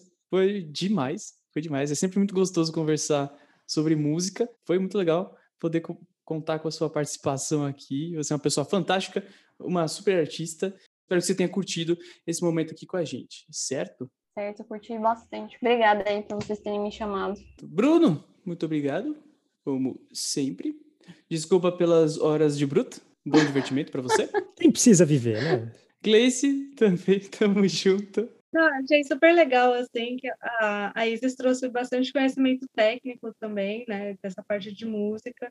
Eu imaginei que ela só fosse cantar, desculpa, eu não te conhecia. Mas, gente, eu só vou chegar aqui e contar e eu ia ficar assim, tá, o que eu pergunto, o que eu falo? Eu só vou aplaudindo, assim. Não, mas eu achei bem legal que você trouxe essa questão de, de conhecer o próprio corpo também, né? Para poder fazer a música, saber qual é a nossa potencialidade também. De como essas modificações vão acontecendo no corpo, de acordo a gente aprende, que a gente treina. E achei bem legal essa parte, porque eu não tinha noção. É, é umas. Quando eu tô fazendo aula, acontecem umas coisas que eu fico assim. Eu fui para minha professora e falo, como é que você faz isso? Outro dia ela falou assim para mim, respira só com uma parte do, do. Tipo assim, tem as duas costelas aqui, respira só com uma. Eu falei, quê? Eu falei, só com uma. Assim, você consegue fazer isso? Eu falei assim, Ari, você consegue fazer isso? Ela falou, ué, consigo. Aí eu falei assim, como é que, como é que eu vou fazer isso? Eu tenho, tenho das duas costelas, tá o pulmão aqui, como é que eu vou fazer? Aí ela falou assim, ah, dá uma encostada assim de lado, aí você dá uma segurada e respira só com esse daqui, ó. Aí eu fiz, eu falei, não, o bagulho funciona. Em pé eu não consigo fazer, né? Porque é mais difícil, mas assim, de ladinho eu consigo fazer. Mas é muito legal, você passa por cada profissional, assim, eles vão te ensinando umas coisas que você fica, meu, meu, eu tenho isso no meu corpo, é muito legal. Eu também queria desejar boa sorte, hein, lá em Portugal, com essa nova professora, né, de fado agora. Eu fiquei curiosa para saber quais são as técnicas e tudo mais. Ah, eu ainda não sei, mas quando eu descobri, eu te conto. Te conto, o Blitz foi assim, assim, assim. Eu falei, quê? eu tô assim até agora também, não entendi. É quando eu comecei a aprender que falou assim, respiração intercostal. Eu falei, quê? Respiração intercostal que você vai fazendo isso, que você vai abrir aqui atrás também. Eu falei, quê? Aqui atrás abre? Aqui atrás abre. Aqui do lado abre, aqui atrás abre. É umas coisas muito legais, mas quando eu descobri eu te falo, tá bom?